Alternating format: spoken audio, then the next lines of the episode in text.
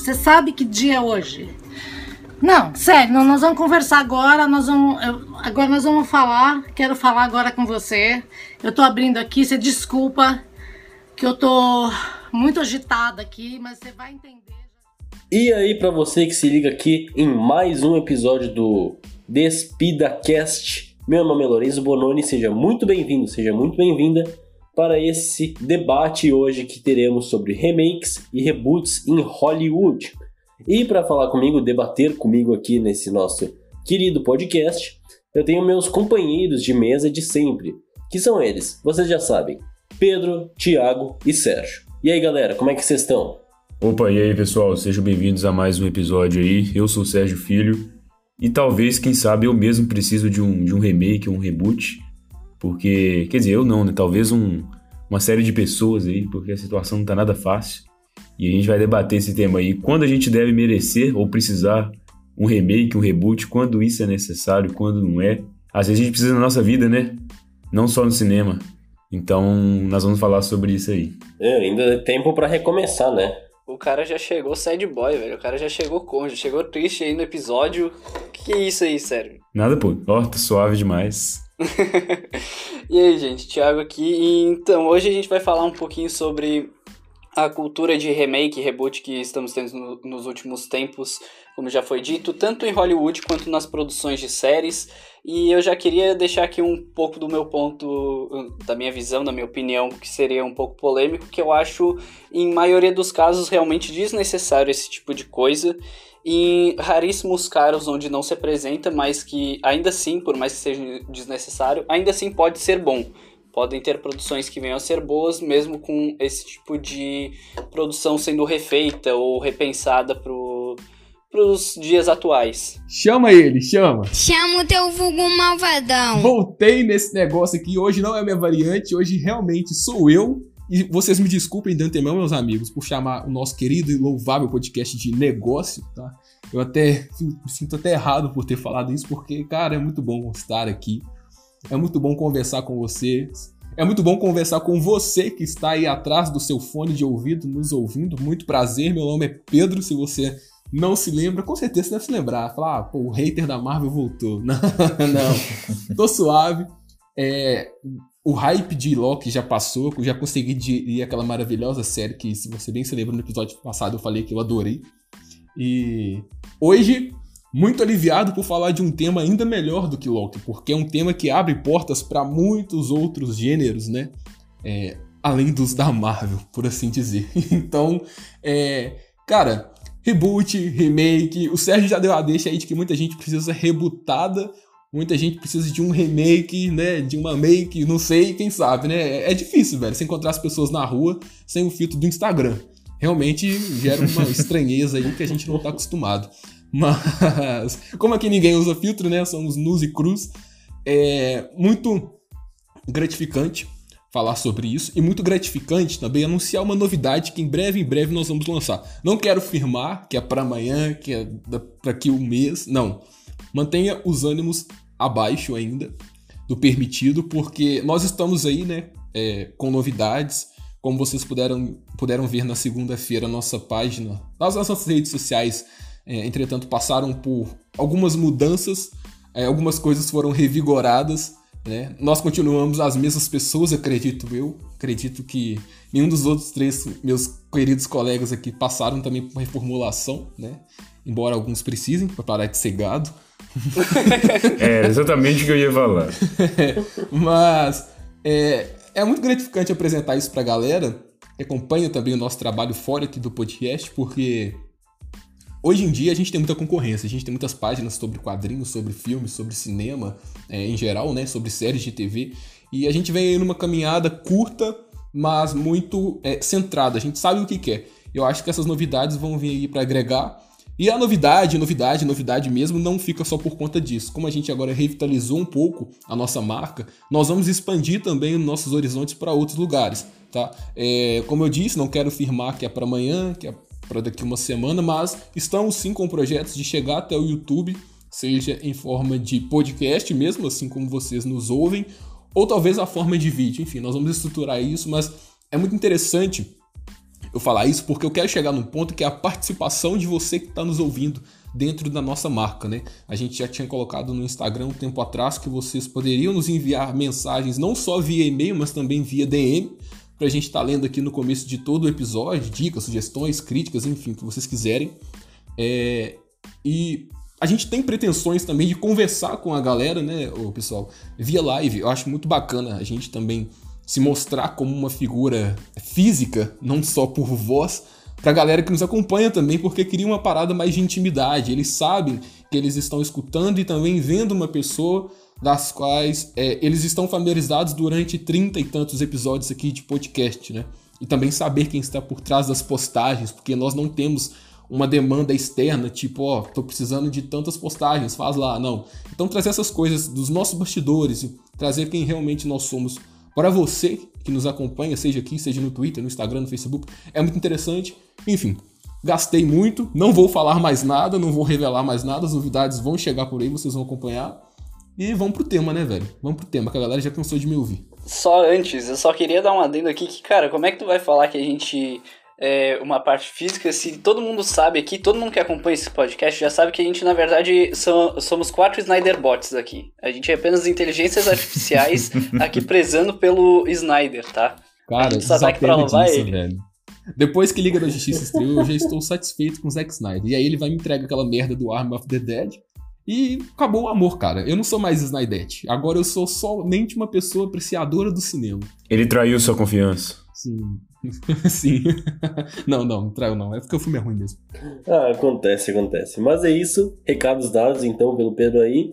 Se você perdeu algum recado, só voltar um pouquinho e ouvir de novo. Porque agora a gente vai partir pro nosso tema. E como o Pedro bem citou também, a relação que ele citou a Marvel, essa questão de remakes e reboots está estritamente ligada aos heróis, seja nos quadrinhos, seja nos desenhos deles, né, nas séries animadas ou filmes animados, ou seja nos próprios filmes. Existe até um rumor de que existirá assim um reboot do universo de si uh, no filme do Flash. Então, caso você não saiba o que é esse reboot, o que é esse remake, basicamente, o reboot, ou então o que vai ser no caso da DC, que é os rumores, o soft reboot, é quando uma história é reiniciada, ela existe aquela história e ela é reiniciada por algum evento dentro dessa própria história.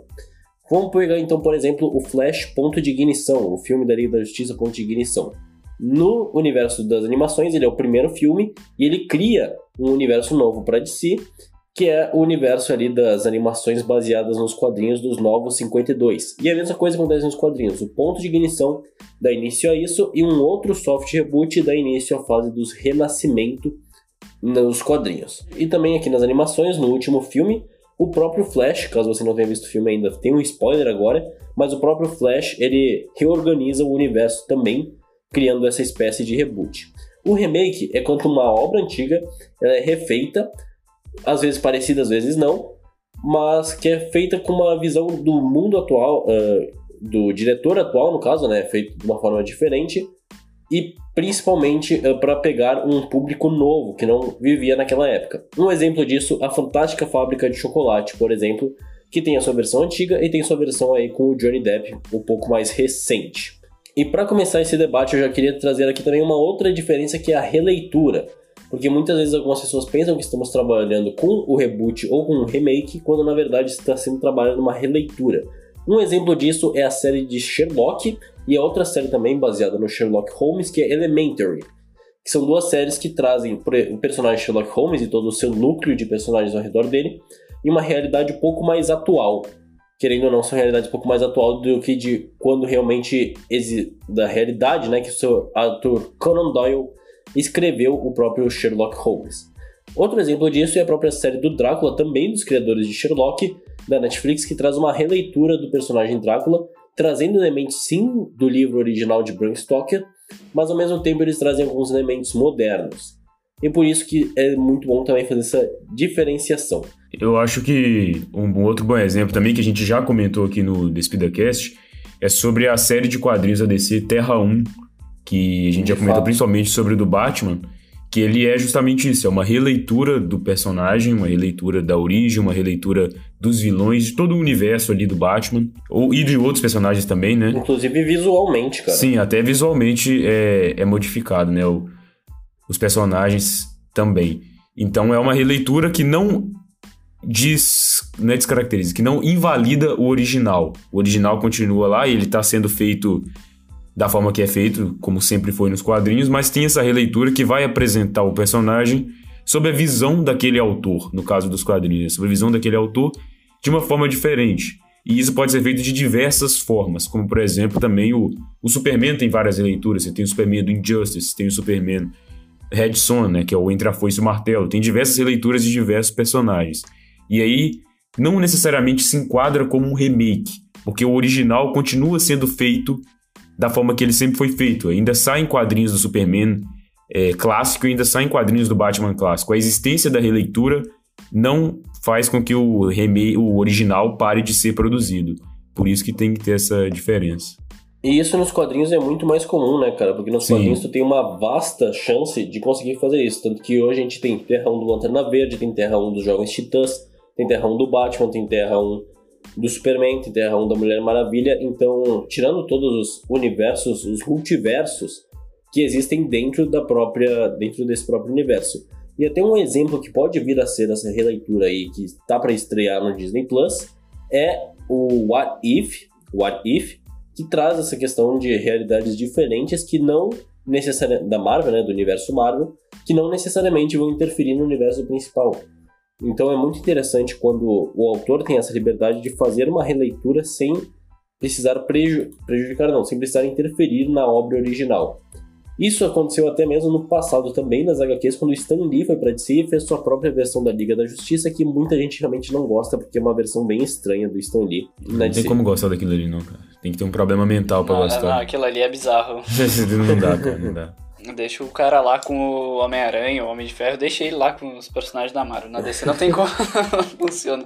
Ele é bom no original, na releitura tem minhas dúvidas. Mas vocês estavam falando de releitura, e eu quero até puxar um gancho, porque essa releitura a gente não pode ver ela também como algo depreciativo. É porque existe uma releitura de uma obra tão é, aclamada quanto o próprio personagem do Batman, que a gente deve ignorar. Muito pelo contrário. Eu já recomendei aqui, como o Sérgio bem disse, é, o Batman Terra 1, porque além de ser uma releitura muito fácil de ser compreendida, ela serve também de inspiração para o próximo filme do Batman, que vai ser estrelado pelo Robert Pattinson. Então, se você está entrando no mundo dos quadrinhos agora, e fica até uma sugestão para nós quatro que fazemos futuramente um bloco dedicado a novos leitores né, de quadrinhos, é, é uma ótima porta de entrada, porque se você for acompanhar o Detective Comics, cara, meu amigo, você vai ter que buscar muita coisa para conseguir realmente chegar no status quo do Batman. Então aqui é uma introdução fiel do personagem, tá? Ela faz jus ao personagem Batman, mas ao mesmo tempo, é, no caso de Batman Terra 1, torna o personagem mais crível,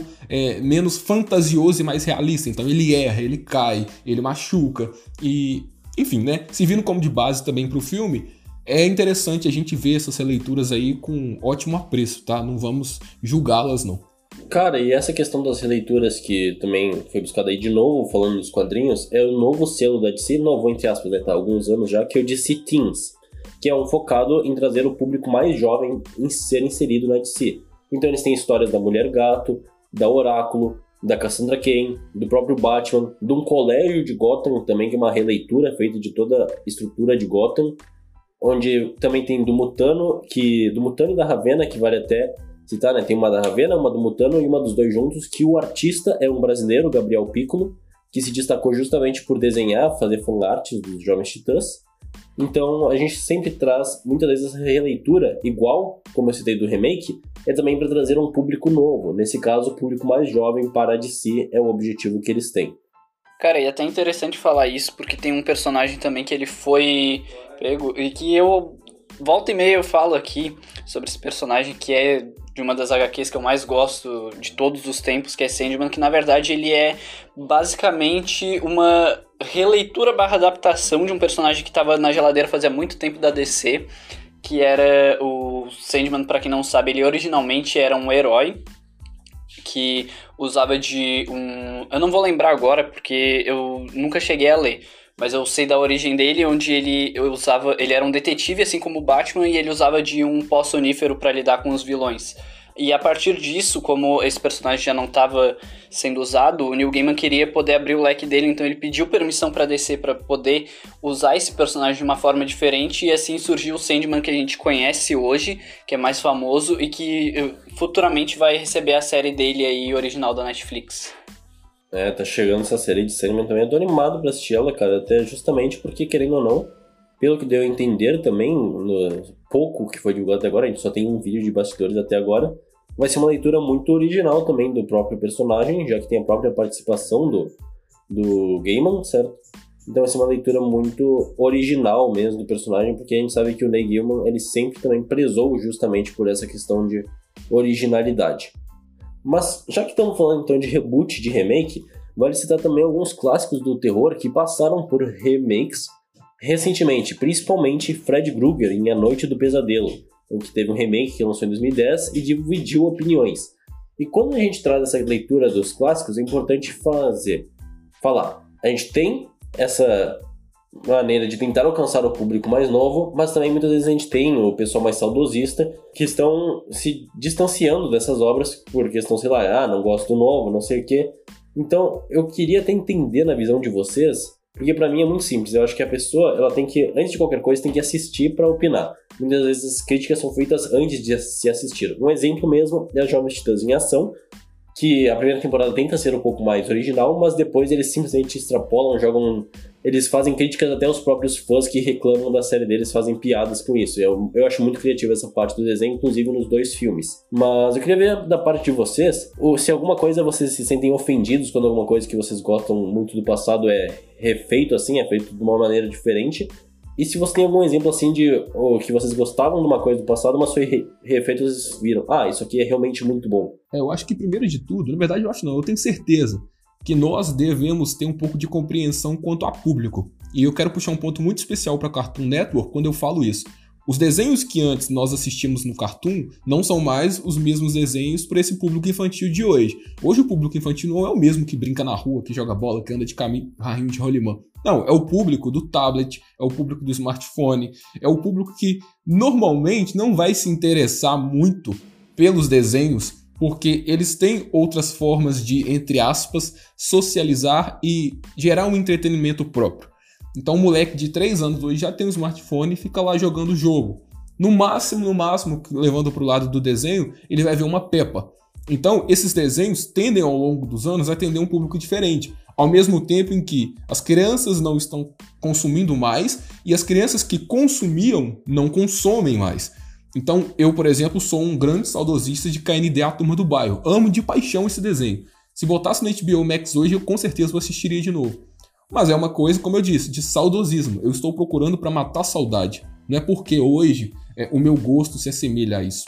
Então, existe um público hoje que já não é mais o nosso. E aqui vai um recado para você, nerdola chorão, que fica reclamando de que destruíram o seu Ben 10, destruíram o seu He-Man. Thundercats. Porra, o Thunder... É, exatamente. Thundercats é um ótimo exemplo disso. Assiste o antigo, cara. Para de encher o saco. O novo não é para você. Da mesma forma que os Jovens Titãs não é para o nosso tipo de público. Nós gostamos? Sim, porque é uma parada engraçada, uma parada que funciona também como uma sátira do próprio conteúdo original, mas ainda assim não é específico para o nosso público. Diferentemente de uma outra animação que é da Arlequina, onde já contém um humor negro, que o Sérgio provavelmente vai adorar, e que. Com certeza. Embora os traços sejam infantis, a temática não é infantil. Ponto. Então, é, a necessidade de fazer esse é, remake é, é compreendível, tá? Para mim, pelo menos, é compreendível, porque nós estamos lidando com um público diferente. Mas isso, para mim, é, soa negativo quando eu vejo que ali por trás existe fins comerciais. Eu estou refazendo uma parada só para vender mais, por assim dizer, né? Ou então só para recuperar a galera da nostalgia. Vamos pegar um exemplo aqui que agora a galera vai me jogar pedra, mas eu não quero depreciar também, que é a última franquia de Star Wars, a trilogia da Rey. É, Existia necessidade de fazer? Não vamos entrar nesse mérito. Que é necessário, que não é necessário, não cabe a nós julgar. Mas fizeram de 2015. E muita gente reclamou que o filme de 2015, o Despertar da Força especificamente, é exatamente o episódio 4. E, ok, eu não vou discordar disso. Ele é bem semelhante mesmo. Mas eu acho ao mesmo tempo que precisaria ser. Esse tipo de remake precisa existir, porque ao mesmo tempo que ele resgata o saudosismo que eu tanto citei aqui que eu tenho é, da galera que consumia Star Wars lá em 1900 e não sei quanto, que eu não era nem nascido, ele também precisa apresentar a franquia para uma nova geração.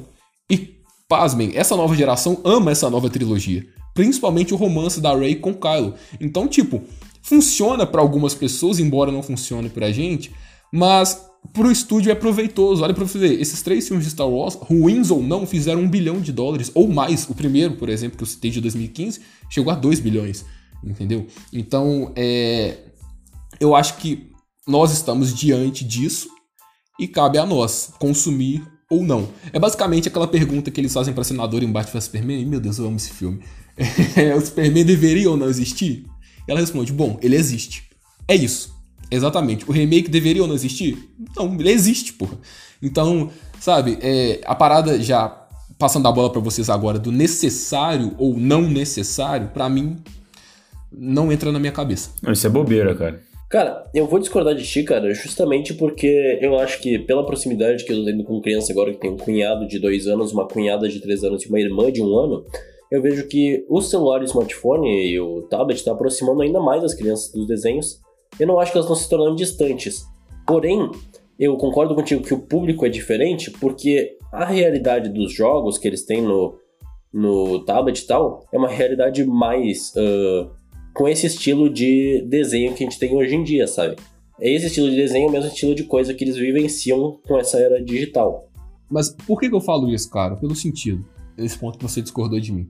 É, o desenho hoje, para essas crianças, ele não serve como um entretenimento propriamente dito, como servia para nós quando éramos pequenos. Quando éramos pequenos, a gente sentava no sofá ou deitava na cama para assistir um desenho e se envolver com aquilo. A gente parava o almoço para assistir X-Men no SBT, para assistir Liga da Justiça, para se envolver com aquilo. Hoje eu vejo que esses desenhos, muito também por conta dos traços, estão cada vez mais desleixados. Porra, olha o traço da Peppa, velho. E a galera ama. Aquilo ali eu faço agora na mão, entendeu? Então, enfim, é, ele serve muito mais para é, passatempo ou então para tirar a atenção do moleque que tá chorando, aí você entrega um celular para ele, para ele ver o desenho, para ele parar de chorar. É basicamente isso, entendeu? E aí, quando você sobe um pouco a faixa etária para crianças de 6, 7, 8, tá? E não se surpreendam, porque existem elas já não estão mais consumindo esses desenhos. Eu acho que esses desenhos estão voltados principalmente para crianças muito pequenas. Porque você chega ali na faixa dos 10 anos, como eu citei aqui, o moleque já tá jogando joguinho, já tá jogando Free Fire, já tá no Fortnite, ele já tá gravando TikTok, entendeu? Então, acho que as crianças estão é, se tornando mais velhas mais rápido do que na nossa época, entendeu? Então, esses desenhos hoje não são tão eficazes quanto eram pra gente. Eu acho que nessa fase dos 10 anos, o que acaba se tornando mais popular são os animes, né? Que uhum. você aí, otaku, que está nos ouvindo, é um desenho, tá? Porque se é desenhado, é um desenho, não importa o, o título. É, Vão te cancelar desenho. por causa disso, cara. Cara, se a gente for fazer igual os otakus fazem, a gente vai ter que chamar todo o desenho americano de cartoon. É, enfim. Mas eu acho que é justamente nessa questão que é interessante, porque o, os animes acabam tendo um apelo um pouco mais adulto. Não tanto, totalmente, não sempre, mas por exemplo. A maioria das vezes, cara. A maioria das vezes. É, vamos pegar os exemplos. Eu não sou muito conhecedor de anime, já falei aqui no, no, podcast sobre. Mas você pegar os clássicos aí shonen, que o pessoal sempre gosta lá, o Naruto, o Bleach, esses animes aí. Eu assisti, eu comentei que eu tinha assistido o Demon Slayer, e o Demon Slayer é bem violento, tem bastante sangue no, no anime. Até porque se trata de, de demônios, tem uma coisa de, de misticismo, de envolvendo coisas mais sérias, por assim dizer. Claro que lá tem todo a, a, o visual que é diferente, né? O demônio lá, principal o personagem, que eu esqueci o nome, mas ele parece o Michael Jackson. Não é quem você espera que pareça o demônio de verdade. Parece o Michael Jackson. É igualzinho, cara. É igualzinho. Mas o ponto é que eu acho que justamente esses animes pegam mais essa galera aí 10, 12 anos, por causa de trazer essa temática mais um pouco mais adulta e ser diferente nesse sentido. Então, eu tô com o Pedro nessa questão de que os desenhos mais infantis, ele pegam muito na primeira fase ali da idade, até os seis mais ou menos. Agora, quando vai crescendo um pouco mais, eles já buscam algo mais, mais adulto. Então, o crescimento é, mental, não só mental como físico também, né? As crianças estão muito grandes. Mas o crescimento mental deles nesse sentido de experimentar e consumir conteúdos de faixas etárias maior está ocorrendo cada vez mais cedo. E não é de agora. Eu falo isso porque na minha infância eu assistia muito Duro de Matar, Mercenários, Velozes Furiosos. Eu não tenho esse apreço tanto com animações, como eu já comentei aqui, porque literalmente eu não assistia animações, eu não conseguia gostar de desenhos. A maioria dos que eu assistia eram os próprios animes também, que eu assisti alguns, e os de super-herói, que super-herói sempre gostei, não teve jeito. Mas esses um pouco mais bobos, por assim dizer, bobos entre aspas, né, no caso, mais infantis, eu nunca tive muito apelo. Então isso já tem um tempo já que as crianças não consomem, as crianças mais velhas, né, não consomem esse tipo de, de conteúdo.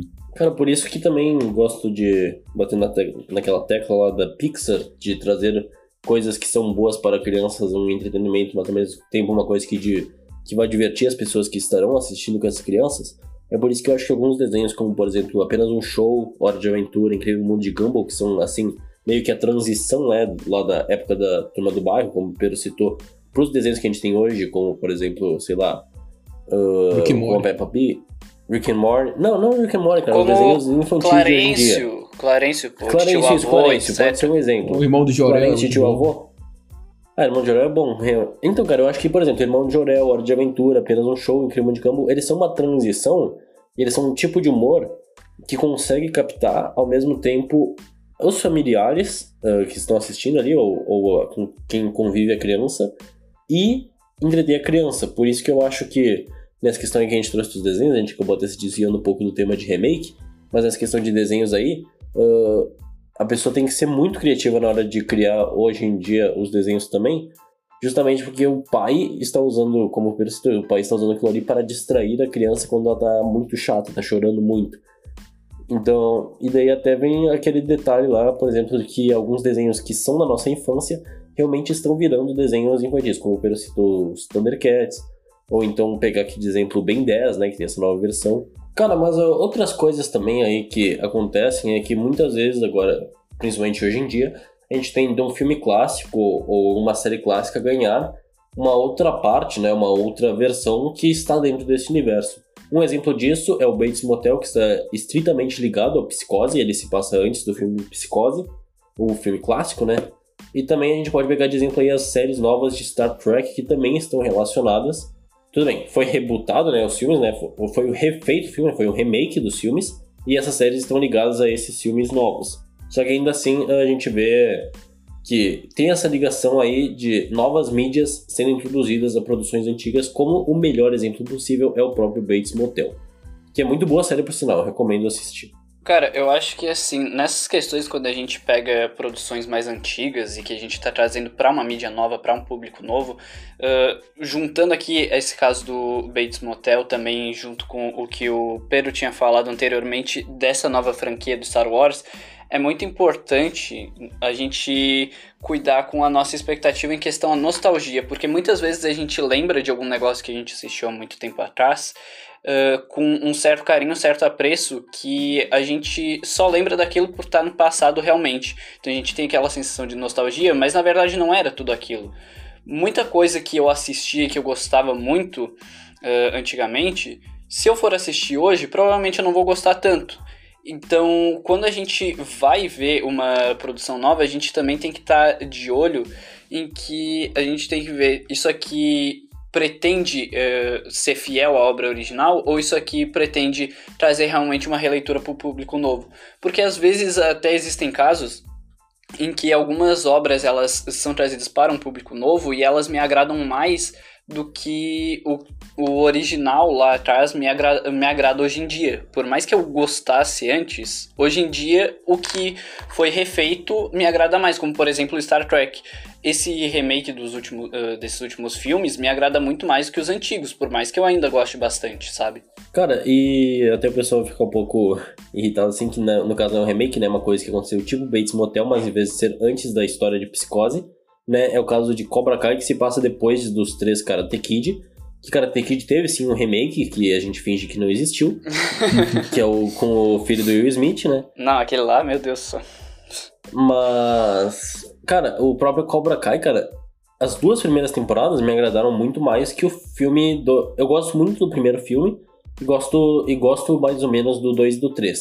Mas a primeira e segunda temporada, cara, aquilo ali é um suco de entretenimento para o fã do Karate Kid, que gostava muito do filme, que assistia na sessão da tarde toda semana, e é um prato cheio pro público que quer assistir uma coisa nova e é introduzido. Eu conheço muita gente que assistiu Cobra Kai adora Cobra Kai e nunca viu Karate Kid justamente porque a série consegue te passar a história sem tu ter que assistir as coisas do passado, trazendo o público novo e o público antigo ao mesmo tempo. E acho que Bates Motel consegue fazer isso também, cara. A comparação que você fez aí eu não acho que é justa não, porque Karate Kid serviu muito bem pra época, entendeu? Você não pode depreciar tipo a obra falando que ah, hoje Cobra Kai foi um remake melhor feito do que Karate Kid, não. Não, eu digo que o Cobra Kai ele é essa história, como foi o exemplo de Bates Motel, que se passa depois e que consegue, hoje em dia, fazer a coisa certa, que é trazer o público antigo e o novo ao mesmo tempo, cara. Isso é um elogio, não é uma crítica ao Cobra Kai antigo, porque o Cobra Kai antigo... Eu entendi o que você quis dizer. Eu só fiquei meio assim na hora que você comparou o Karate Kid com o Cobra Kai, dizendo que o Cobra Kai se parece muito mais é, abrangente, muito melhor, mais convidativo, né? É, pro, pro público do que Karate Kid. Quando na verdade é uma continuação. Que, não, o que eu tô falando assim, por exemplo, assim, o Karate Kid 1 ele abre portas para o pessoal querer assistir o 2 e o 3.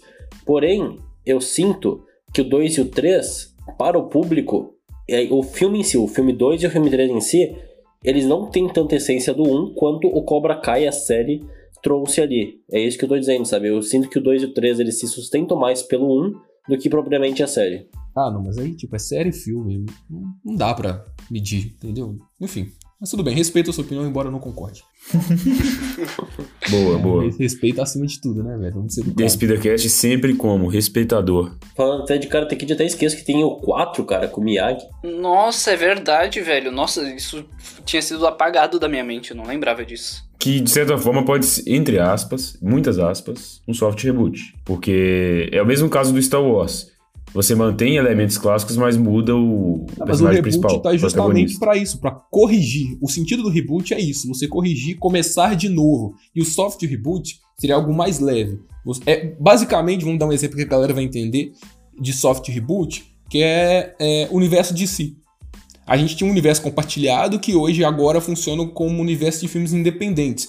É um soft reboot porque eles não começaram do zero, mas entra a parada do soft por eles terem ignorado essa parada de universo compartilhado como um todo. Entendeu? Então, tipo, você tem citações no filme da Aves de Rapina que a Arlequina já se envolveu com o Coringa. Ok, você entende que faz parte daquele universo. Mas você não tem propriamente o Coringa ali agindo junto com ela. Então eles meio que tentam ignorar isso, sabe? É, enfim, né? Star Wars eu não vejo dessa forma. Para mim é mais uma continuação de longa data mesmo, porque eles não ignoram nada. Na verdade, sim, né? Mata o Han Solo, mas também já tava na hora de morrer, né, velho? Eles contam uma história. Quer dizer, tentam, né? Na verdade, contar uma história que está tentando trazer uma. Um, um núcleo de, de protagonistas diferente. Que mesmo que eles estejam ligados aos clássicos, a jornada deles é nova. Então, ela não está mais ligada ao Anakin, por exemplo, com o Darth Vader e, e tal. Então, eu acredito que ainda enquadra nesse sentido, embora. Entendi o que você quis dizer, mas no final das contas acaba sendo, né, velho? Que é Ray Skywalker. Então, então acaba tendo ligação, velho. É meio que. Como não teve planejamento essa, essa trilogia. Ah, velho, salada de frutas. Eles não, não, sabiam o que fazer, eles não sabiam. Eles, eles não conseguiram colocar força nos seus protagonistas novos que eles queriam trabalhar. Que foram bem iniciados no episódio 7, mas depois pela troca de diretor e visão deles, ficou outra coisa, outra parada, nem parecia os mesmos personagens, né? E aí, como não tinha esse planejamento, fica difícil. Aí depois eles, eles, eles vai para um. Eles estabelecem uma coisa. Aí no, no, segundo filme eles mudam totalmente essa coisa. Aí no terceiro eles tentam voltar lá na primeira coisa que eles estabeleceram. Não tem como isso aí dar certo, cara. Não tem como. É, cara, é tipo. Acho que o melhor exemplo disso aí, tudo, uh, da questão das séries que eu trouxe ali do Bates Motel e do Cobra Kai, né, que são ligadas à obra original relacionada a Star Wars, acho que é o Clone Wars, cara. A Guerra dos Clones é o que chega mais próximo disso mesmo. Sim, até porque essa nova abordagem de, de Star Wars, né, de que, que, já deveria ter sido feita desde o início, na minha, na minha visão. Tu finaliza ali a jornada do. Finaliza entre aspas, né? A jornada do Luke. Mas na verdade você finaliza a do Darth Vader, né? Mas. Do Anakin. Mas aí você tem o Luke ali, só que o universo que foi estabelecido é muito grande e eles estão aproveitando de forma canônica esse universo com grandes produções, né? Porque tem, tem os livros Legends, e a gente sabe que tem. Ah, cara, essa hora aí que eu reclamo da Disney, tá? Mas, então, o ponto é que Star Wars surgiu como uma mídia audiovisual, ela não foi uma adaptação de um livro ou de um quadrinho que seja. Então, na minha visão, faz sentido o que a Disney fez, de ter ignorado essa parte Legends e manter o Star Wars canônico mais voltado para o audiovisual. Tem livros canônicos, a gente sabe que tem, óbvio, mas o, o, o, o principal ali do, de Star Wars é audiovisual.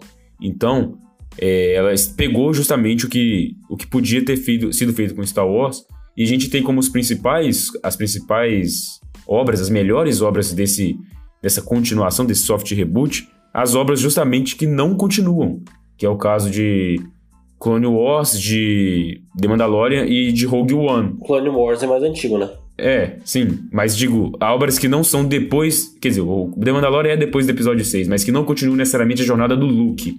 Porque você tem um universo tão vasto quanto Star Wars, e aí já foi mais do que provado que você trabalhar outras perso outros personagens ao redor desse universo funcionam tão bem ou até melhor do que trabalhar os principais.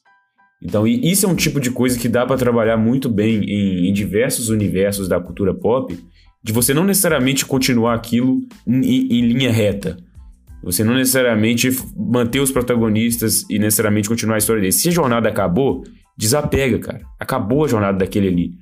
Existe outros personagens naquele ali? Existe. Então por que, você não conta a, a jornada de outros? Mas aí sabe? que tá, cara. Eu vejo um problema comercial nisso. Vamos pegar aqui, por exemplo, um, um reboot né, de Homem-Aranha tá? Porque nós temos o Homem-Aranha do Tobey, nós temos o Homem-Aranha do Tom e nós temos o Aranha do Andrew, que é o melhor, e acabou. Essa é só a minha opinião que importa.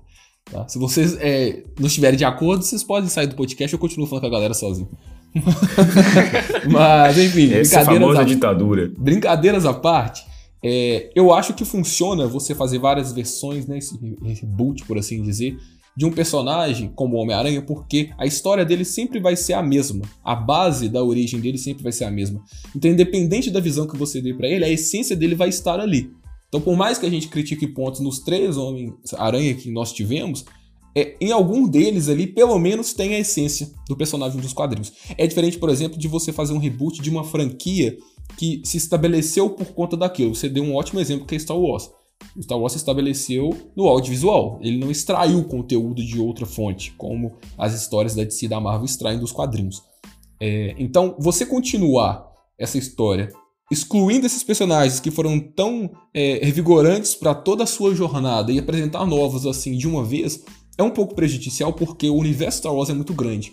E aí você já introduz Star Wars aos principais personagens para uma pessoa que é leiga, que nunca viu Star Wars. Olha, nós temos o Luke, nós temos o Darth Vader. Boa. E aí a pessoa chega, por exemplo, no Star Wars episódio 7, é, e agora considerando que eu estou falando de episódio 7 que não existiu, tá?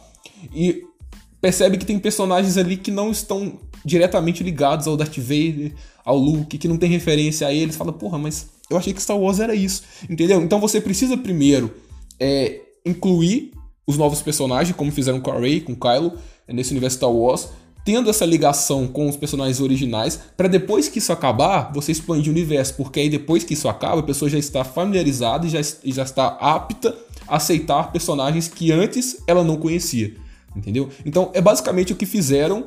É, só que, claro, né, tirando o fato da trilogia ser ruim, o caminho trilhado e pensado para chegar no novo público não é ruim. É, tanto que hoje nós temos The Mandalorian, que muita gente que não conhecia Star Wars ama.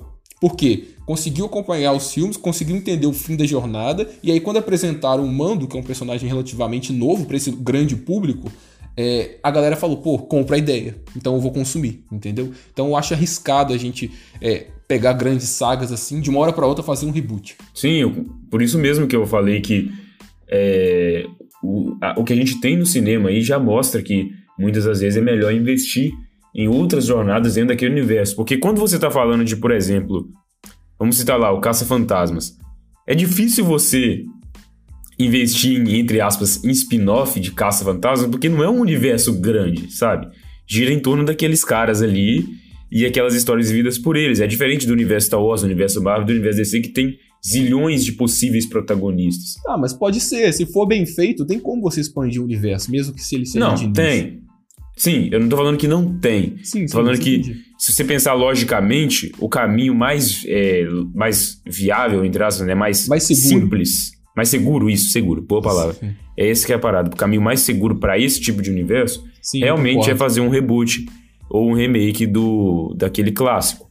Agora, quando você tem um universo gigantesco, dá pra trabalhar de outras formas. Uma coisa que tem que cuidar daí é não levar o nome da franquia principal. O- dando um exemplo aqui, pelo menos não que seja o título que vai chamar a atenção, que vai vender. Como, por exemplo, a gente tem ali o Rogue One, que é na... Nos cinemas ele era chamado de Rogue One, uma história Star Wars. Ele não era chamado de Star Wars Rogue One. Então, a pessoa entende, ou pelo menos me entende, ali que aquilo não é relacionado àqueles personagens que já foram estabelecidos. Não é ligado diretamente ao Darth Vader, não é ligado diretamente ao Luke. Assim como nos Casos Fantasmas poderia ser, sei lá, um nome qualquer sobre um- uma história no universo dos Casos Fantasmas, sei lá. Enfim, contando sobre alguma parte daquele universo. Então é muito. Tem que ter um trabalho muito minucioso e muito cuidado em fazer isso de uma forma que venda, mas que não não acabe confundindo as pessoas de que elas vão ver algo que elas não vão não vão ver, que não traga, não remeta aquele núcleo principal, porque senão as pessoas só vão se, se frustrar e ficar chateadas com eh, que não receberam o que estavam procurando. Isso é interessante sobre a questão do título, porque a gente teve um exemplo do Homem Invisível, que eu já citei aqui no DespidaCast, eu gosto bastante, filme de 2020, porque ele tem o mesmo título do clássico, O Homem Invisível, é a mesma coisa, mas de, Ele é completamente e diferente. de, é, de, de coisa parecida com o clássico, não é só o fato do cara ficar invisível e o sobrenome lá, que é o mesmo, que eu não sei pronunciar, acho que é Griffin que fala, não sei direito. Mas só isso. Mas isso ficou claro nos trailers. Quem assistiu os trailers de Homem Invisível viu, não, isso aqui não tem nada a ver com aquele Homem Invisível, nem dos filmes, nem da literatura, de, de nada, não tem nada a ver.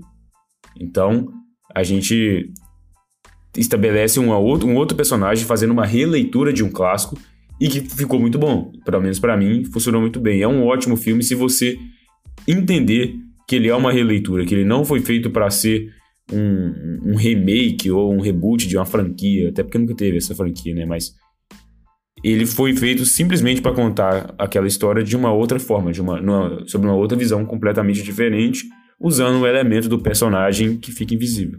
Cara, que bom que vocês citaram ali o Homem-Aranha e o próprio Homem Invisível, porque são protagonistas clássicos, assim, o Homem Invisível a gente já teve uma visão dele além do filme clássico no na Liga Extraordinária.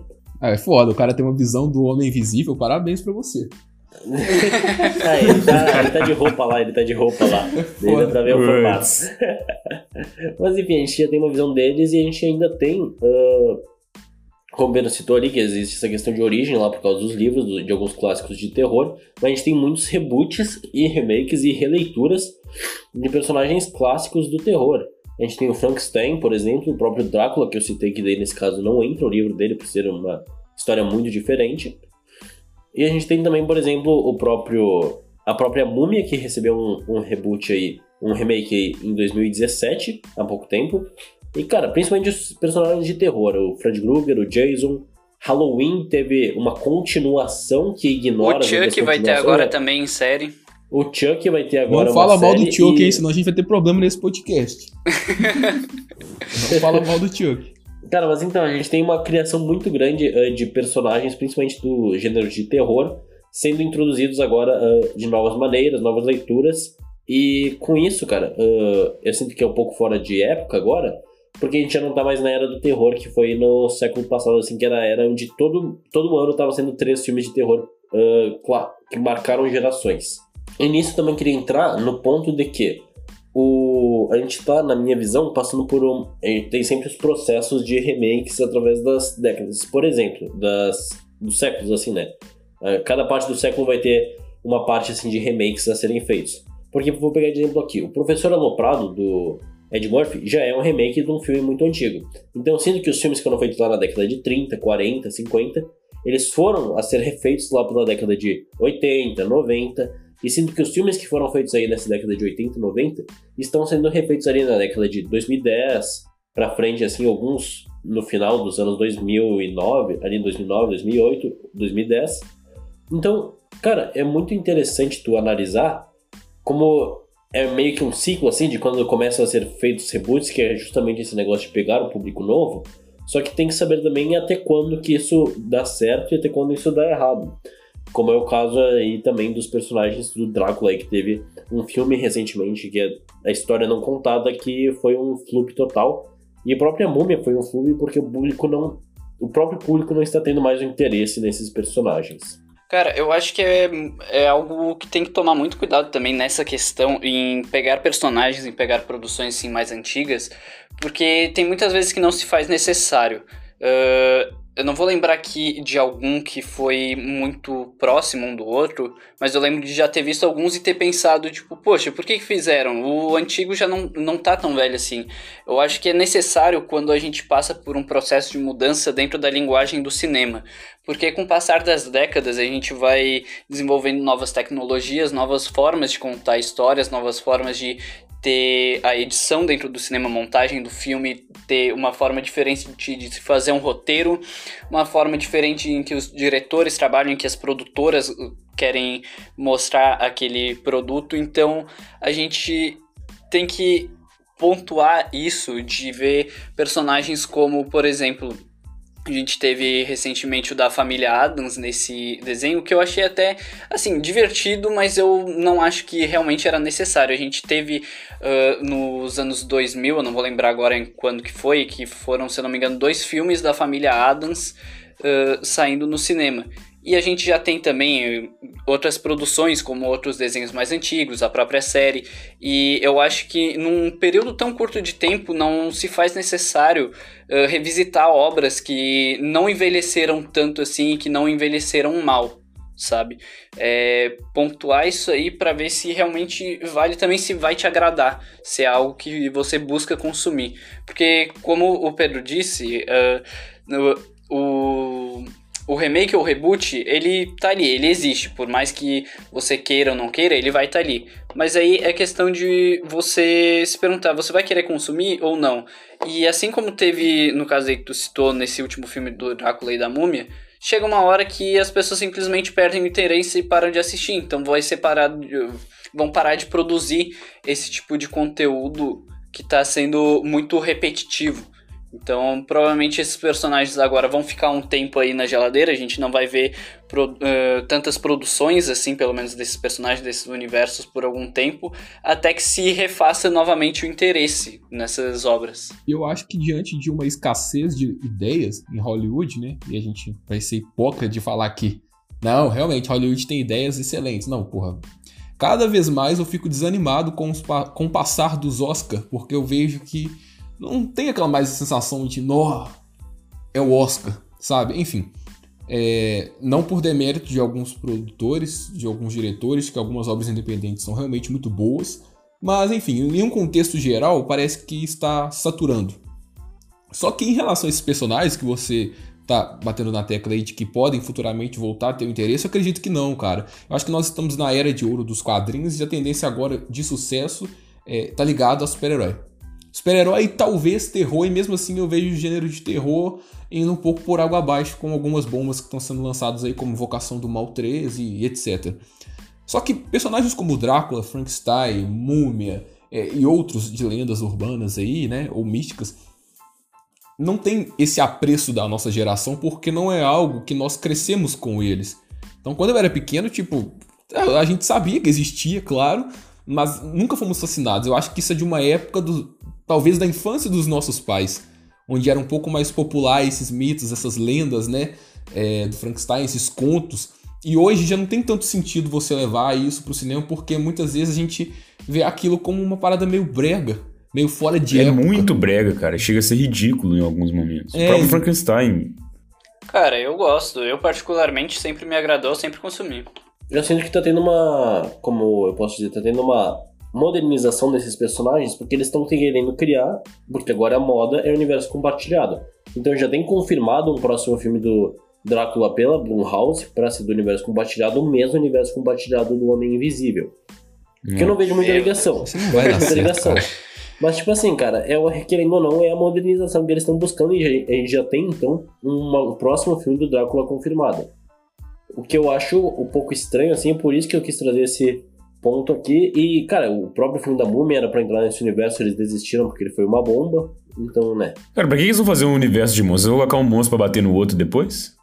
Cara, a ideia era Se misturar você o assiste monstro um com a história, macaco cara. batendo em um lagarto, velho. Para de reclamar de Drácula versus Múmia aí, ó. É, mas a gente viu o macaco batendo no lagarto e deu o que que Mano, deu, né? Não, Então, não, não. Vocês não estão entendendo o ponto principal, cara. Vai sair o Hotel Tran- Transilvânia live action, tá ligado? É isso. É, é isso. É, isso. agora Só faz pode, cara. sentido. Produzido pela Sony, o que me anima mais ainda. Só que não. Essa questão aí do, do universo compartilhado, eu lembro que tinha essa ideia lá com a múmia e foi descartado o filme da múmia nisso aí porque o filme foi um, um fracasso. Então acho que eles vão tentar reiniciar esse universo com esse novo filme do, do próprio Drácula.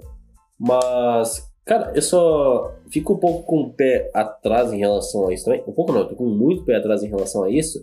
Justamente porque eu acho que o público, como o Pedro bem citou, não está mais querendo esse tipo de personagem, a não ser quem é mais ligado a isso. Por exemplo, tem muito interesse em realmente ler os livros do Frankenstein e do Drácula de Bram Stoker.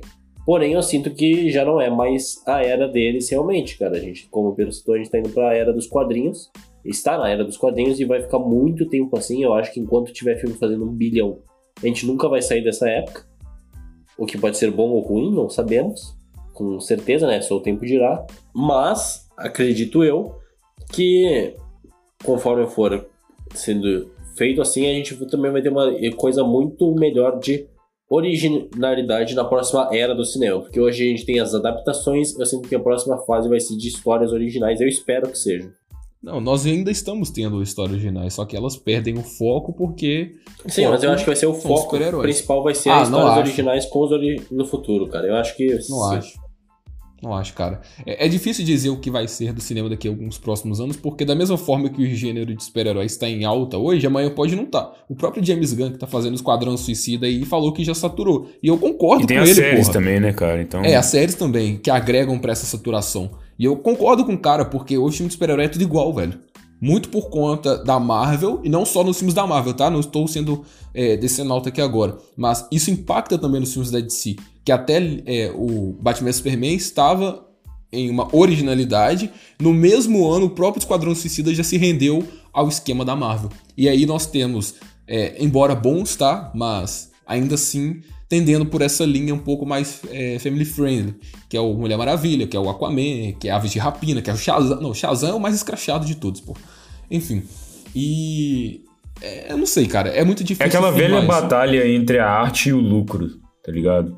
Se tu tem uma, um estúdio, o estúdio vai querer que você lucre. Ele vai passar por cima da, da visão do autor quando não é uma coisa independente, quando não é um autor que, que conquista o seu nome, onde o estúdio tá acima do autor, né? No caso, igual, por exemplo, você pegar o.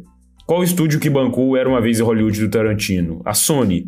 Mas que diferença isso faz pro sucesso do filme? Nenhuma. Porque o sucesso do filme tá no nome Tarantino. Agora, você coloca um diretor, é, por exemplo, igual a diretora do Eternos, Chloe Zhao. Ela ganhou o Oscar aí, o último Oscar. Mas o sucesso do filme vai vir da Marvel, não necessariamente da Zhao. Muita gente nem sabe, nem vai saber que ela que dirigiu. Então, quando tem essa esses grande, esse grande conglomerado de, de empresas por cima do, da- do objeto artístico, vai haver essa interferência em prol do lucro.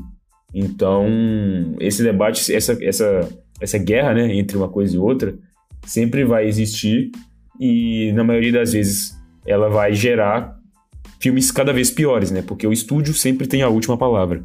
É, exatamente. E ainda nesse assunto de reboot remake, né? E também de releitura, os três R de Hollywood, por assim dizer. é, nós vamos ver mais disso, até mesmo dentro do gênero de super-herói, mas dessa vez uma parada necessária. Um reboot do Quarteto Fantástico é necessário e um reboot dos X-Men também é necessário. né? Nós já tivemos filmes antigos que agora não conseguem continuar sua história nesse novo universo Marvel.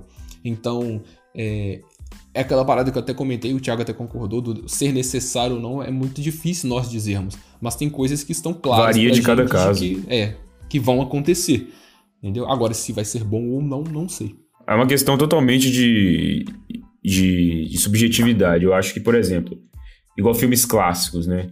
Às vezes a gente tem um, um reboot, um remake de um filme clássico. Eu acho que se o autor tem uma visão sobre aquilo, ah não, eu vi esse filme, mas eu acho que essa história pode ser contada de uma outra forma que vai ficar tão interessante quanto. Isso é interessante, então eu não, eu não vejo problema em ser feito. Então tudo vai depender de como é coisa. Tem gente que acha que existem obras intocáveis, né? Eu não, eu não acredito nisso, eu não acredito que existem obras intocáveis. Eu acho que tudo pode ser adaptado de alguma forma. Agora, se vai ficar bom, aí é só vendo mesmo pra saber. Não adaptaram Piada Mortal, velho. Eu imaginei que aquilo nunca poderia ser adaptado sem o Batman, mas conseguiram, pô. Então. Pois é, cara. O, o Coringa sem o Batman funcionou, mano. Não tem como você duvidar de mais nada. Um dos melhores é, questão de remake aí que foi feito é o próprio Scarface. Que o primeiro filme uh, não é tão famoso. Hoje em dia não é tão famoso quanto o remake, que é um sucesso hoje em dia. E até, como eu citei mais cedo, o professor Aloprado, né, de, dos anos 90 lá, que é um remake de um filme da década de 60 e é muito mais famoso, muito por causa do Ed Murphy também. E o próprio 11 Homens e um Segredo, cara, tava até esquecendo do 11 Homens e um Segredo, que ele também é um reboot para quem não sabe, um remake para quem não sabe. Então muitas vezes esse remake pode sim, pode sim vir a dar certo, uh, contando que seja bem feito. É difícil, por exemplo, um remake dar certo, eu acho, quando ele é muito é, muito pessoal, de certa forma, do artista. Igual, por exemplo, você fazer um remake de um filme do Tarantino, as chances de dar errado são muito grandes. Muito mesmo. Quase certeza que vai dar errado. Se não for feito pelo próprio autor, né? Ou sei lá, um remake de Poderoso Chefão. As chances são mínimas. Tem um caso que é até engraçado, onde o Kubrick ele fez o primeiro filme do Iluminado, né, baseado na obra do Stephen King, e aí o Stephen King não gostou da obra, tentou ele mesmo dirigir um filme e o filme fracassou totalmente, tanto que quase ninguém hoje em dia sabe que o Stephen King dirigiu um filme do Iluminado, porque o filme foi tão ruim que ninguém fala. E tem gente, inclusive, que prefere a, as modificações que foram feitas na história do filme do que do livro, né? Então, Sim. tudo é bem subjetivo. Não, não, é só uma questão de adaptação e de como o autor quer contar aquela história, como ele enxerga aquela história, né? Porque é uma questão pessoal. A gente, o, o episódio nosso de Loki provou justamente isso, né? Que é, cada um enxerga uma coisa e cada um gosta de algo por um determinado motivo, seja até por uma protagonista, né?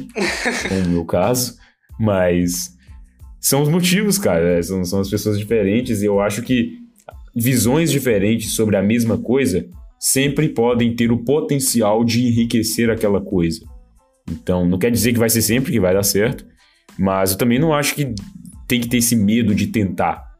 Arrisca, velho. Tenta fazer. Se der errado, o original continua lá. É só ver o original.